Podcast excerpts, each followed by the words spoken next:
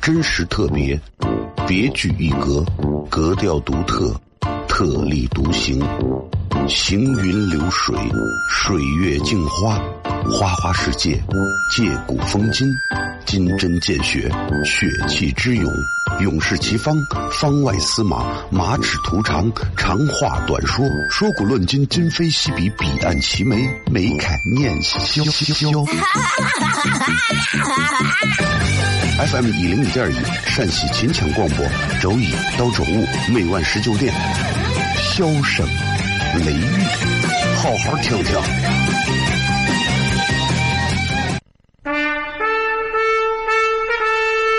我爸爸对我说：“一个成熟的人，永远都会清楚自己想要什么，可以独立思考，从不。”随波逐流，为了心中所爱，敢和这世界抗争。更重要的是，不管变换多少身份和环境，永远都要做自己。笑声雷雨，这就是我爸爸。没办法，就这么拽。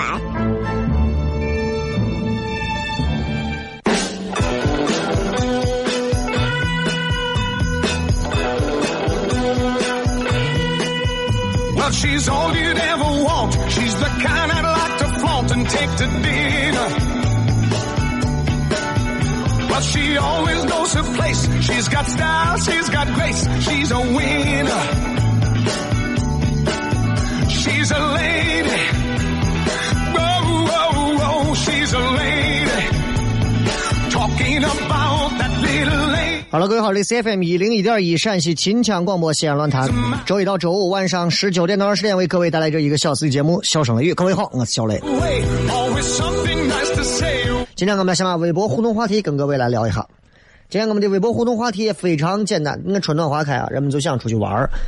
迄今为止，你能想到就是你，哎呀，总是难以忘怀的一次旅行，去哪儿，跟谁，干啥细节，你随便。给我讲一讲一下，你最到现在为止脑子里都难以磨灭、难以忘怀的一段旅行，说一下，好不好？很简单，也可以讲讲原因，为啥会难以忘怀嘛，对不对？啊，今天又是笑声雷雨啊，然后今天在节目里，其实想跟大家讲啊，就真的是，就觉得，就觉得人啊，生老病死啊，人啊。啊，包括很多咱们的听众朋友、粉丝啊，你看都都，其实我觉得都是大家都知道，活着一天就一定要把每天过得踏实、充实，一定要这样啊。然后今天呢，就是很多很多关注我微博的应该都看了啊。今天今天今天我发了个微博，然后底下就有个脑残粉在那留言，我还给他回了，就是真的是，你看今天有一个伟大人物啊，是科学界的伟大人物，叫霍金的去世了。对吧？很多网友会悼念呀，或者是如何的，对吧？因为你只要在网络上啊，只要有人去世或者咋，如果你一旦提出任何一点不满意的意见啊，马上会有人出来喷你。啊，我就提了一点不满意的意见。我跟你们讲，我大概是啥意思啊？我的意思很简单，我说其实，我说霍金啊，其实这个人伟大不伟大，我先不讲，等一会儿我再给你讲霍金这个人，我觉得对人类做过哪些贡献吧。啊。因为霍金的确是他吸引了无数年轻年轻人走入科学、了解宇宙、抬头仰望星空，这是这个人最伟大的地方啊。呃，我说霍金走了，其实我并不难过，因为我根本就不认识他嘛，对不对？但是相比他对人类做出的贡献，我更相信死亡对他的肉体而言是一种解脱，因为他患那种病啊。其实你自你每次看他，你会觉得他其实真的很痛苦，他就剩下一靠眼睛啊。指甲啊啥的这种，其实你想想，正常人想想，你让你在轮椅上坐一天，何况他，对吧？我说我没有看过霍金写的任何著作，我也不太懂霍金提的各种理论，我也不会在他离开之后就发上几句诶那种类似于咱科学界有人霍金俺缅怀你，你就是爱因斯坦转世这种言论。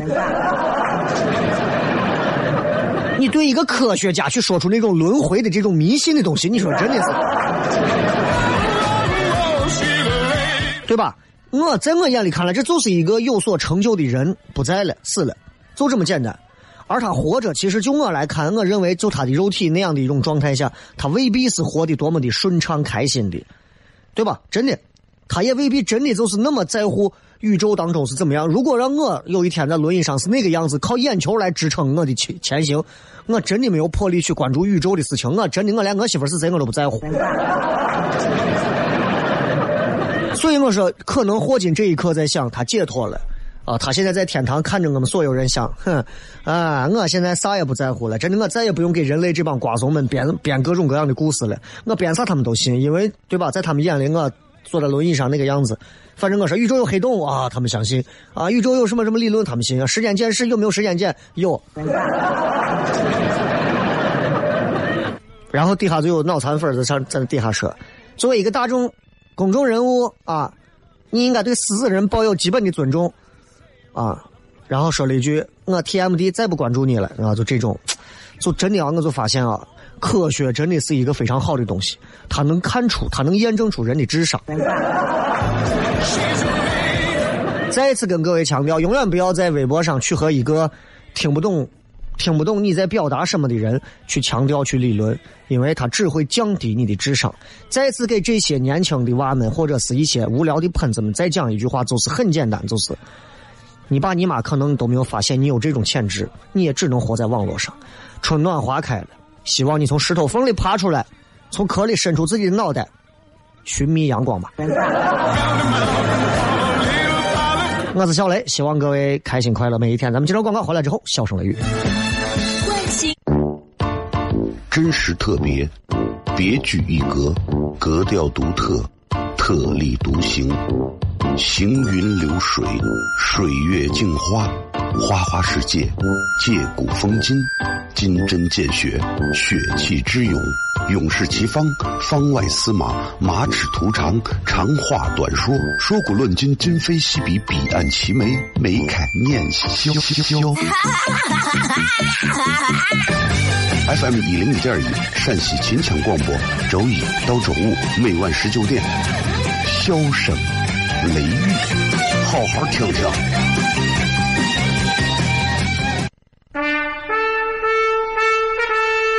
我爸爸对我说：“一个成熟的人，永远都会清楚自己想要什么，可以独立思考，从不随波逐流，为了心中所爱，敢和这世界抗争。”更重要的是，不管变换多少身份和环境，永远都要做自己。笑声雷雨，这就是我爸爸。没办法，就这么拽。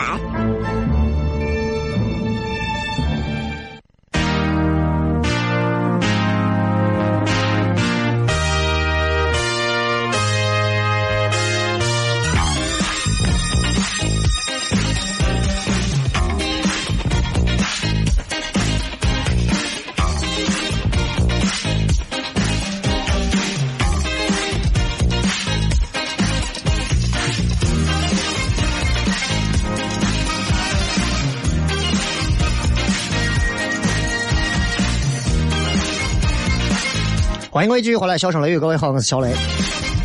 呃，这个霍金的事儿就到这儿了啊，就到这儿了。因为，因为确实是我对他这个人怎么讲，就是除了《时间简史》这本著作之外，其实他对于宇宙奥秘啊、各种原黑洞啊、黑洞里面的各种什么，嗯，其实我不是太懂，但是我觉得这个人很伟大啊。但是我觉得仅此而已啊。因为为全人类做出贡献的也并不是只有霍金一个人，很多人，对吧？很多人，啊，我觉得对他们我都很钦佩，仅此而已。啊，作为公众人物，该讲的话都讲了。作为我自己，我想说的是，喷子不用在我的微博底下找你们自己那点残缺的智商，那是没有用的，真的没有用的。你跟我在这喊叫，你真的你喊不过我。最重要的是，对吧？真的是没有意义的一件事情，啊。其实你会从这件事情上就发现啊，人们经常会在网络上浪费大量的时间去做那些无端的争执，没有意义啊！我相信很多的朋友，呃，经常会因为网络上有一些瓜，谁跟谁吵架，谁跟谁争执，谁跟谁喊，谁跟谁咋，然后就就就有很多的一些啊时间去浪费在那上，我觉得没有必要，真的没有必要啊，对吧？反正我我是一直觉得，就是一上来以后不管啥，就是上来以后先给你扣个帽子，啥帽子？比如先扣一个小磊，作为一个公众人物，这个帽子。我对公众人物的理解是这样的，分两个层面，一种上就是对于大众有着非常强势的那种引导和引领的那种能力啊。第二个，我觉得每个人都是公众人物。当你走到马路上，你不能说公众人物不能随地大小便，而我不是，我就可以。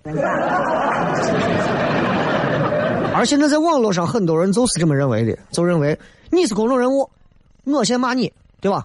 你不能骂我，明白了吗？哎，你是公众人物，明白了吗？你不能随随便便的在那说我咋，对吧？你记住啊，你不能这样。这就好像是我在我的微博上逼逼，随便喊两句可以。你看见我逼逼，然后你就在你的微博里，然后逼逼我。然后你觉得我是个瓜怂，你就在自己的微博里头逼逼我。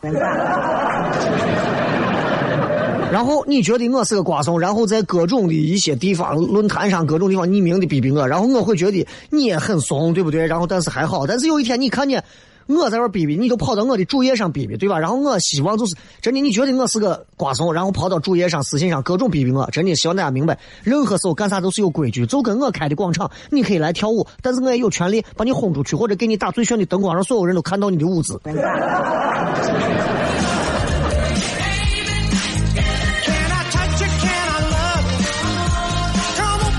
今天不是想跟大家讲网络上的事情，网络上的事情讲不通的啊！你每个人都会在网络上遇到一些真的讲不通的人，不要讲，浪费时间啊！我今天想讲的是，有这么一些，现在除了网络之外有啥？现在有非常多的这个自媒体号，非常多的自媒体号。我相信各位你们正在听节目的朋友，每个人至少都关注了不下至少啊十个自媒体号啊，西安本地的都不少。何况外地的、全国的，对吧？每个人都有。当然，我相信，也许你们有人会关注小雷我的微微信的公众号，也许有人根本没有关注，觉得没有啥意思，随便。我的公众号就两个字：小雷啊，那不重要。喜欢就关注，不喜欢就不要关注，这是每个人的自由。我想跟你讲的就是，真的不要随随便便的关注有一些公众号，少看。你看。前段时间，然后我我没事，我在网上看看一些文章啥，然后有一个自媒体人说发了一个文章，说这一类书我建议你少读为妙。打开一看，什么书呢？文学类文学书。然后这个作者理由是啥呢？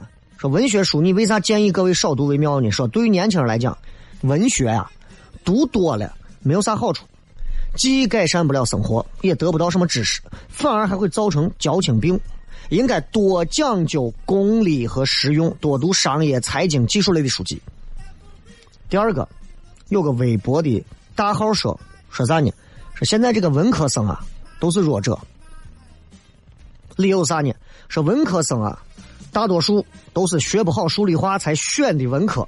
上了大学也没有啥好的专业、好的学校能选，所以毕业了之后也是一批批的失业，也得不到核心竞争力，也对社会起不到啥作用。你仔细想这两个观点，有些地方很像。为啥？首先，枪口对准的都是啥？人文领域。人文领域。那我们到底该不该读文学？文科生是不是真的一无是处？因为我真的不想聊这个话题，是因为这个话题真的很老。很老旧，这这么些年里来，什么人文误国啊、理工兴邦的这个调调，一直到现在都不乏市场。还有什么读书无用啊，对吧？不如早早的社会经验啊，对吧？我想说的是另外一个问题，各位，如果各位你们仔细的读过、研究过一些自媒体上的各种所谓的爆文，就是那种十万加火爆的那种文章，你会发现一个现象。什么现象呢？他们往往都有一个明确的矛盾指向或者是攻击对象，肯定的，这种报文是必须有的。你比方说，以前雾霾下的北京中年，讲的是这个男的他老丈人啊感冒不重视，最后死掉，得肺炎死了，这么个事儿，矛盾吧？矛盾指向就是这，啊，指向到医患关系呀，啊，就医呀，各种问题。以前讲了写了一个关于冯小刚的事儿，啊，也是十万加，这种报文。还有一个当时拿他娃做文章的，也是十万加，都是矛盾的。拿本地来讲，我一直在讲本地有那么几个自媒体号，一天真的是涨的都没边了。上来以后骂这个喷那个，啊，上来以后动不动最能撩拨陕西民意的就是上来以后就说陕西台的广告怎么怎么怎么样，对吧？虽然我有时候呢在段子上我也会讲，但是对不起啊，我是陕西台的，我任何时候我还在用我的实际行动啊，在为这个地方改变做出我的努力。但是像这种站在旁边嗑着瓜子儿，单纯吃瓜，然后大旗一挥，让所有的不知情况的吃瓜群众就一拥而上、群起而攻之的这种自媒体，我是非常恶心和抵触的。西安有这么几个，啊，有一些打着什么大唐圣号的这种自媒体号，真的是很烦，真的是很烦。就什么意思呢？就是简单点讲，你如果直接写说。我们要努力学习，来提升自己，来挣更多的钱，那是不行的，那肯定是不行的。他要怎么写呢？要写谁把我们的财富剥削了？是资本家，明白了吧？你要让这样的人写自媒体，他都是这样的套路。如果你要让写女性自主、独立、谋求经济独立，对吧？自立，女人要独立，一定要谋经济方面要独立，不行。要他他会怎么写？他一定要找一个矛盾点。这个男权主义社会还要欺压女性到什么时候？Just so so，各种都是不过如此的东西。然后就像这种模式，如果按前面那种方法说，对吧？说，哎呀，什么努力学习呀，提升自己呀，女性独立呀，大家会觉得你说的对，有道理啊，说的对啊。但是按照后者的模式。大家才会义愤填膺，大家才会纷纷转发，大家才会抒发恶气。我跟你讲，我的自媒体号到现在为止，我唯一的一次十万加就是我做了一次不太好的引导，就是那个重庆的一个女主播来西安说高速路堵，说西安怎么落后差。我当时非常糙，我直接就写了半个小时，我花了半个小时写了一篇文章发上去，很轻松的十万加。我想在自媒体号上撩起咱们的粉丝。去骂那些外地人过来说啥？我想撩这个太容易了，但是我现在根本不想干这样的事情。我因为十万加对我来讲很容易，但我不想那么做。所以你看，我现在经常会写一些我自己的事情，啊，可能就是五千、八千、三千、五千的这样阅读量，少了少了很多，但是我很踏实，很开心。我在写自己的东西，我不太愿意写那种。我如果真想写啊，我如果想写什么陕西台的什么什么生殖医院健康广告啊，西安现在的周边有些啥呀，出租车的乱象呀，我跟你说，我要写完，我跟你说，哎呀，我要想撩拨起老百姓的这一点仇恨的那种啊，我跟你说，我太容易了。问题是能这么干吗？抛开我是一个主持人，我也不会这么干的，我不会这么干的。我是个西安人，我不可能这么干，我不可能这么干。上来以后说西安啊，上来以后动不动说外地人都说了西安是个贼城，你凭啥那么说？在我眼里西安贼美，对不对？我不是那种一味的啊，就是那种特别官方的，一味光叫好，不说不好的。在我的节目上你也听过，但我也不是那种一味的光说不好，纯吐槽，负能量啊。我的负能量，我跟你说，你你听段子时候你自己听。对吧？所以你看，刚一过完年的时候，我当时还说了一个关于冯小刚家宴的事儿。那篇文章之后，马上你看多少人转发，老男人油腻啊，啊，跪舔权贵啊，各种，你看枪口都是准备好的，就是这样。所以我有时候真的讨厌这种东西。我希望大家都能像我一样，有些时候其实跳出来去看这个事情，会看得更加透彻一点。啊，虽然我也不是什么圣人和高人。咱们进段广告回来之后，继续笑声雷雨。真实特别，别具一格，格调独特，特立独行。行云流水，水月镜花，花花世界，借古风今，金针见血，血气之勇，勇士齐方，方外司马，马齿图长，长话短说，说古论今，今非昔比，彼岸齐眉，眉开念萧萧。FM 一零一点一，陕西秦腔广播，周一到周五每晚十九点，笑声雷雨，好好听听。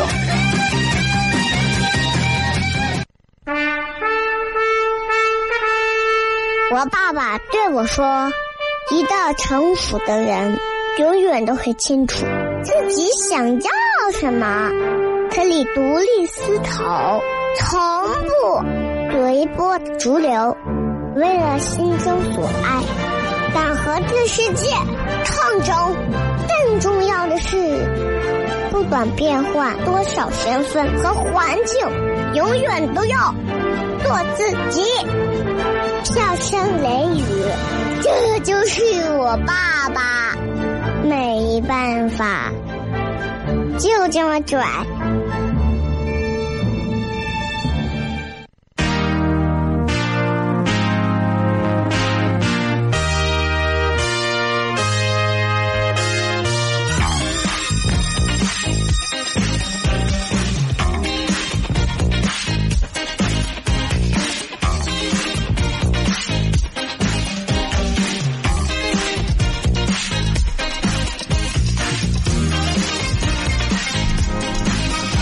欢迎各位继续回来，笑声雷雨，各位好，我是小雷。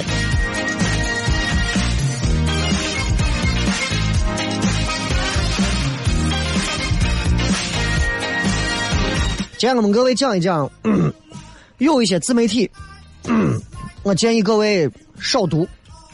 这些自媒体，就把你们真的把咱一个个都当瓜怂。我刚说了啊。其实，人们在网络里的智商，真的没有在现实里那么精明，至少没有看上去精明。现实生活当中，一个人跟你说话，你会防备着他；网络上一个人给你私信，你还在想，呀，要是个美女咋办？你看，很多人刷这种社交媒体啊，不是为了获取资讯的。你们玩微博、玩微信、玩朋友圈、玩各种什么豆瓣、天涯、知乎、猫扑，很多时候其实就是想看到一些自己认可的东西，获取认同感，然后或者然后再抒发一下自己的情绪嘛，对吧？但是呢，只有矛盾才能调动读者的情绪，让读者被唤醒之后才有动力去转发。前段时间有一个央视的一个央广的一个主持人嘛，记者啥的，跑来说西安这了我了。我当时如果发一篇说，直接就直指他说你怎么怎么怎么，你凭啥说西安？你谁嘛老几嘛？我我跟你说，绝对的，很多人会发。问题就在于，我真的不愿意那么干。如果有一天我真的要那么发，真的是我忍不住了。我觉得这个人真的是过分了。我非要让，就是我非要是你在我的广场上，对吧？跳舞你还要骂我。那我就一定要把给你打最炫的光，让所有人看到你的舞姿，是吧？所以你会发现有这么一类的自媒体，他们的文章模式都是一样，竖一个靶子，不管这个靶子在不在，竖一个靶子，把所有的炮火集中来往这靶子上招呼。通过这种方法，会筛出两拨人，一拨人呢赞同。我们也叫友军，另一拨人呢反对，自动就会成为敌人。友军会跟着自己一起打，敌人会反击，那么到头来打着打着，获益的谁？作者自己，因为啥呢？流量增到手了。比方说，比方说，举个例子啊，我说西安的一个什么什么事。然后真的有一个人怎么怎么在西安怎么怎么样，然后我就把这个人拿出来指着说：“我你看这个人对我们西安的这个建设对不对，起到了一个促反面作用，啊，过不过分？抨击他，人肉他，无数人站出来，十万加的阅读量，啊，无数网友站出来说，坏蛋哈怂过分，一部分人站出来说，也不能这么讲，啊，未必都是这样，事情要一分为二看。还有一些人站出来，我认为人家好着呢，没有错。网络上基本上就是这样的，这样的一个分，四四二的一个分，真的是这样，或者是四三三，是吧？然后呢，你们随便争随便吵，我至少十万加。我那一篇当时重庆女主播的那一篇在不到十二小时内，已经四十万的阅读量了。后来我删了，因为我觉得得饶人处且饶人嘛，不要把人家一个劲，而且我不想撩拨起这种所谓的那啥啊，我不太好，没有啥意思。后来想想，觉得其实挺幼稚的啊，真的是这样。因为这个事儿对我来讲很容易，倒是各位你们自己如果说现在微博上说个啥，我大家都来帮我一块说。可能没有人说，但是我如果说个啥，会有人帮着一块说，所以我觉得不能这样干。我觉得这是在我作为所谓的公众人物该做的事情。剩至于剩下的公众人物一定啊不应该对死人怎么怎么样，那你不要这样讲。我的段子里头对吧？我的段子里头还讲过，你们前两天在我的微信平台里头看过啊？水稻之父是谁？你要跳出来说一句。你凭什么用山坡来侮辱水岛之父？我这人我跳黄河里我都死的都是都都不踏实。我跟你讲，啥人都有，所以你看所有的例子都是一样。刚才前面说文科生的例子啊，什么文学的例子，还有如果我在网上说，有人说西安到现在其实仍然很落后。我认为西安很好，然后拿出网上很多人说西安有多好，西安现在多强，西安现在多么的啊，在在在建设怎么怎么样，马上西安人肯定赞我，外地人还是会赞到中立或者是反面，但是我的流量攒回来，为啥？因为我老好人嘛，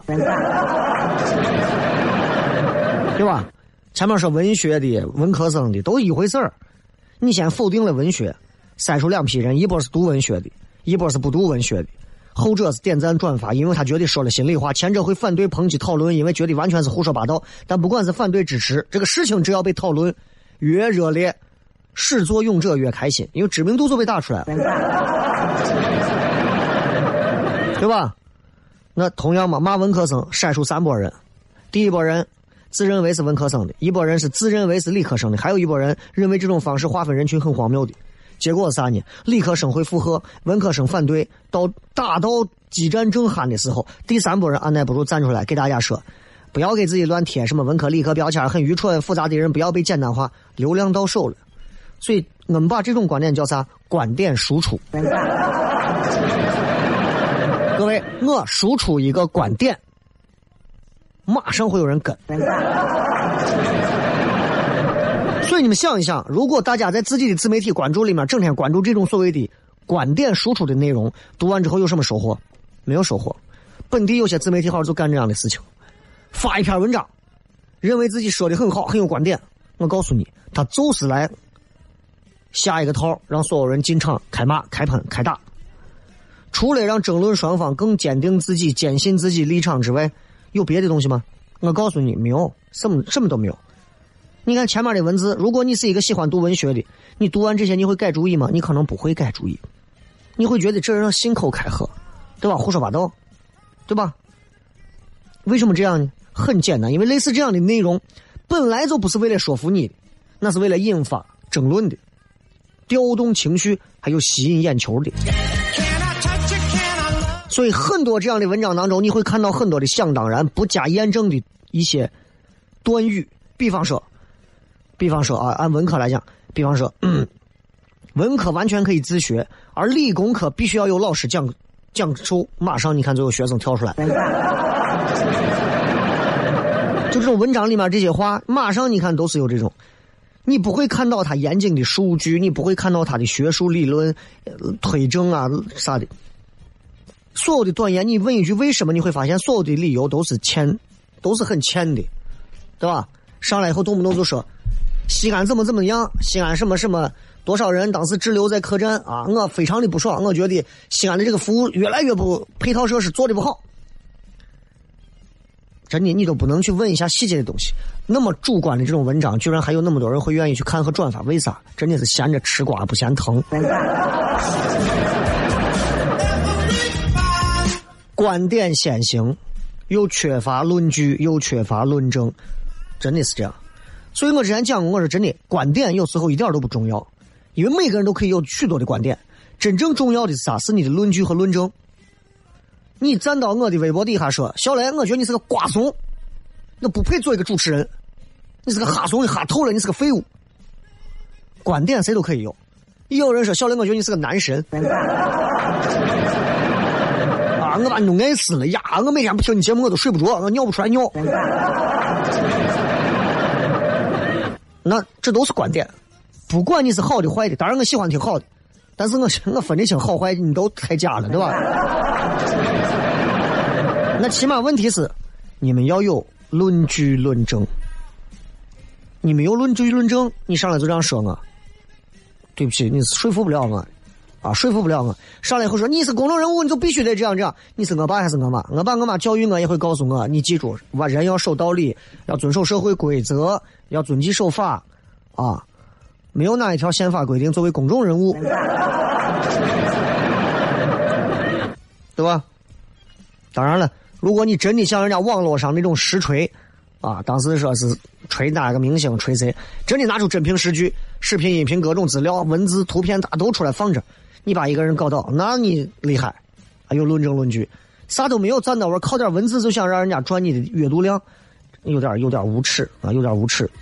读上一本书，读上一篇文章，真的各位，不要去看作者抱什么样的观点，你要去看作者提什么样的论据。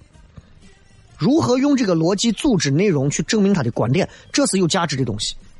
上来以后就说陕西人土，怎么个土？你给讲一讲，陕西人怎么土了，对吧？他不讲，他就讲呀。我觉得，你看我带外国人来这儿，我带外地朋友来这儿啊，陕西人这个做的不好，那个做的不好，我觉得他土。那不是土。所有的城市建设都是从不够完善的一步一步逐渐完善。那你说到现在，那你怎么不讲讲中国的教育啊？中国的这个医疗制度，中国的法律仍然有漏洞啊！你跟咱，你跟西方那个那个所谓的那一套法律体系相比，其实我们还是在不停的在完善我们，对不对？我们仍然在完善当中。你抱住以后就死啃死咬，你是疯了吗？狂犬病啊，查出来了。比方我可以随便喊一句，我说各位，股票涨啊，你敢买吗？你敢吗？你不会买的。对吧？你你只会听，哎，小雷说股票涨，我要听他咋说的？凭什么线索、什么趋势敢做这样的预测？对吧？问题就在于自媒体发个微信公众号，这是个门槛很低的，你自己在家弄弄弄。所以很多自媒体人他没有专业知识，没有基本的责任心，脸皮很厚，可能在生活当中啊极度压抑。对吧？这就导致了很多类似这种观点输出的文章大行其道，又有效又省心，还不容易出错。但是这种文章读多了，后果你知道啥？后果就会出现那种群体就变成两极化了。你看，人家有研究就说，有人如果看到相反观点，第一个直觉是啥？否定，然后质疑。一旦质疑成立，你就会更坚定自己的立场。所以双方的这种极两极化就会越来越明确，所以，在是和否、黑和白当中，其实有很多的中间地带，很多时候这些才是我们要去关注的点，不是说极端的东西。所以大家一定要记住，在任何时候看到一些啊抛出观点就是来怼谁啊抨击谁的一些东西时候，一定要仔细认真的好好的想一想，再做定夺。咱们回来片，真实特别。别具一格，格调独特，特立独行，行云流水，水月镜花，花花世界，借古风今，金针见血，血气之勇，勇士齐方，方外司马，马齿图长，长话短说，说古论今，今非昔比，彼岸齐眉，眉开眼笑。FM 一零一点一，陕西秦腔广播，周一到周五每晚十九点，笑声雷雨，好好听听。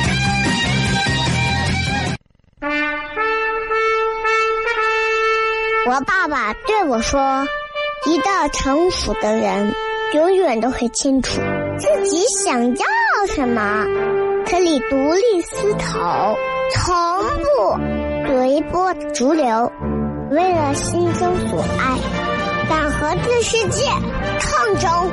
更重要的是，不管变换多少身份和环境，永远都要做自己。”笑声雷雨，这就是我爸爸。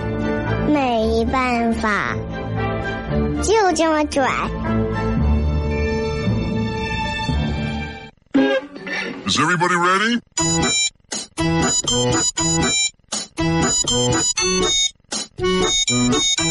Hello, honey, you look so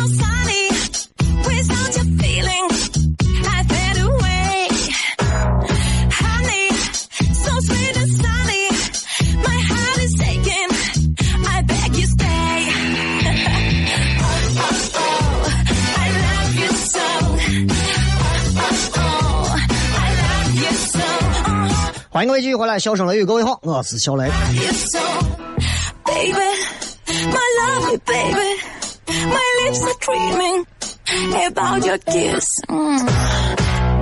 来看一看各位发来的一些好玩留言啊。这个哪一段旅行让你至今难以忘怀？来看一看，痞子杰说，我难以忘怀的旅行算是一二年十月从。广东的东莞中塘镇一路骑行到西安的旅程，一路的艰辛，一路的快感，一路的危险，一路的愉悦。啊，我的相册有照片，现在想想那个时候的举动啊，觉得自己脑抽，但那次脑抽让我让我可以有了非常牛的谈资。有时候就是这样啊，人啊总要总要做几次，事后想起来会觉得再也不会那么做的事情，但是总有那么一两次会让人觉得，哎呀，挺那啥的啊，嗯。巴黎猫说：“我和大学同学坐了三十四个小时的火车去乌鲁木齐，从关中到戈壁，可叹大自然之鬼斧神工。大家其实真的应该到，就是这个，不管是不管是新疆啊，还是说是到这个内蒙啊，然后就是靠边境那一块啊，真的往过走，那个地方给人的感觉啊，跟江南水乡啊，真的是完全不一样。”完全不一样。大自然在那样干燥的气候下啊，真的创造出来的东西，真的让你都无法想象的漂亮。Hello, honey, you look so 陈子说，前年三月的杭州、上海之行，中午结工资，晚上就在飞机上了，真正意义上的说走就走的旅行。哎，我有时候真的特别羡慕这种说走就走，我现在根本走不了。我的人生已经彻底告别了说走就走的这个时候，啊，除非我把我媳妇的零花钱偷了，然后被发现了，我得跑。传说影子说，去年的战斗之夜，我在瓦格兰大陆畅游了一晚上。咱们说的是现实，好吧？不是魔兽世界。美女说，一六年三月搭顺风车去西藏青藏线五天，一路向西，处处美景，唐古拉山、可可西里、藏羚羊、布达拉宫，至今难忘。可以啊，其实能去搭车，我挺佩服的。我反正是做不到，为啥？很简单，因为搭车这个事情吧，咋讲？你就是啊我张不开嘴，啊 我求不了人啊，我就觉得呀，蹭别人的车还要去沟通这些人挺麻烦。我出门在外，我就喜欢一个人啊，或者是自己人，开个车去哪儿，嗯就是这样。但是这个线儿很好，线儿挺好的啊，西藏青走青藏线啊。看藏羚羊啊，这些真的是不是每个人都会有的这一生的这种经历。Mm. 菜菜说，去年到成都出差，当天九寨沟地震，在西安火车站等到晚上十二点，然后退票，退完第二天两点，退完之后准备大厅，然后就走了。本以为不用去了，第二天坐大巴的服务，坐大巴去的晚上服务区坐了一晚上，没有睡觉。第二天到的时候会开完了，第三天峨眉山什么团建睡过头一个小时，全大区就等了两个人。第四天回西安没有票，逃票到半路被抓。就你这个没有标点符号啊，被抓，终于让我看到一点希望了。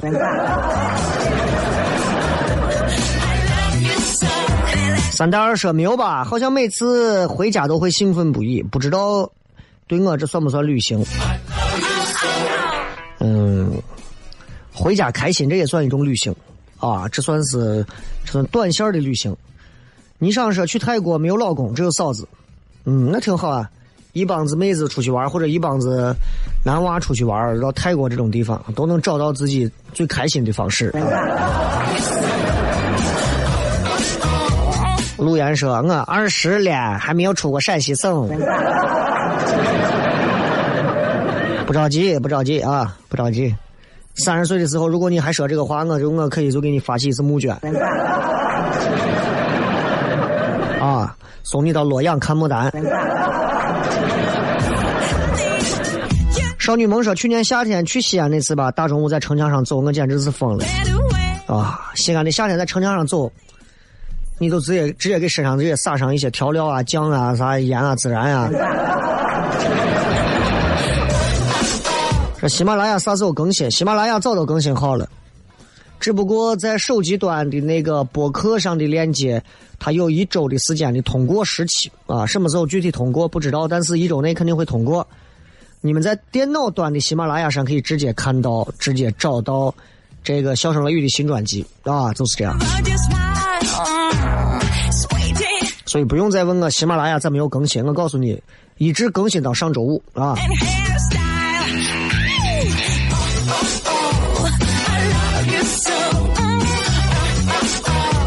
超市说：“我这个也算旅行，心灵的旅行。上海小白领一年的生活，知道了生活的不易，家人才是最牵挂你的人。子欲养而亲不待。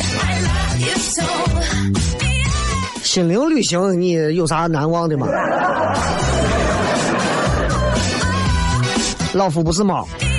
去年夏天跟男朋友去北疆啊，伊犁草原、吐鲁番火焰山、喀纳斯，美如仙境，很纯粹的大自然的美好，还有很多非常友好的维吾尔族、哈萨克族的朋友。”给了我们很多的温暖的帮助，哎，真的，哎呀，这有机会啊，一定要在这两年有机会，一定要好好的把这个新疆转一圈，南疆、北疆都应该转一圈啊，真的好好的走一走。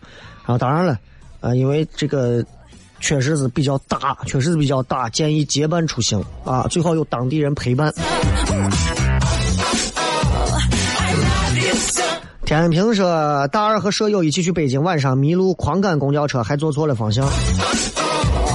在北京还能坐错方向，还能迷路啊！你，我都不能用你是又聋又哑来形容你了。啊，这个再看啊，这个 PC 说，我跟两个哥们儿到成都去蹦迪。可以，还有大一找异地恋的女朋友，上火车没有带现金，没带没有带吃喝，二十三个小时硬座，同座买买提大叔，不知道人家叫啥，给我一路分水，分水分枣分馍馍。看来你是吃定了你女朋友。好吧，最后时间送各位好听的歌，结束今天的节目。今儿礼拜三了，明天晚上有开放没？这周六的商业演出，期待更多没有来过的朋友抓紧时间来抢票了。小雷的节目到这儿都结束了，拜拜。留下追，花店玫瑰，名字写错，谁告白接受？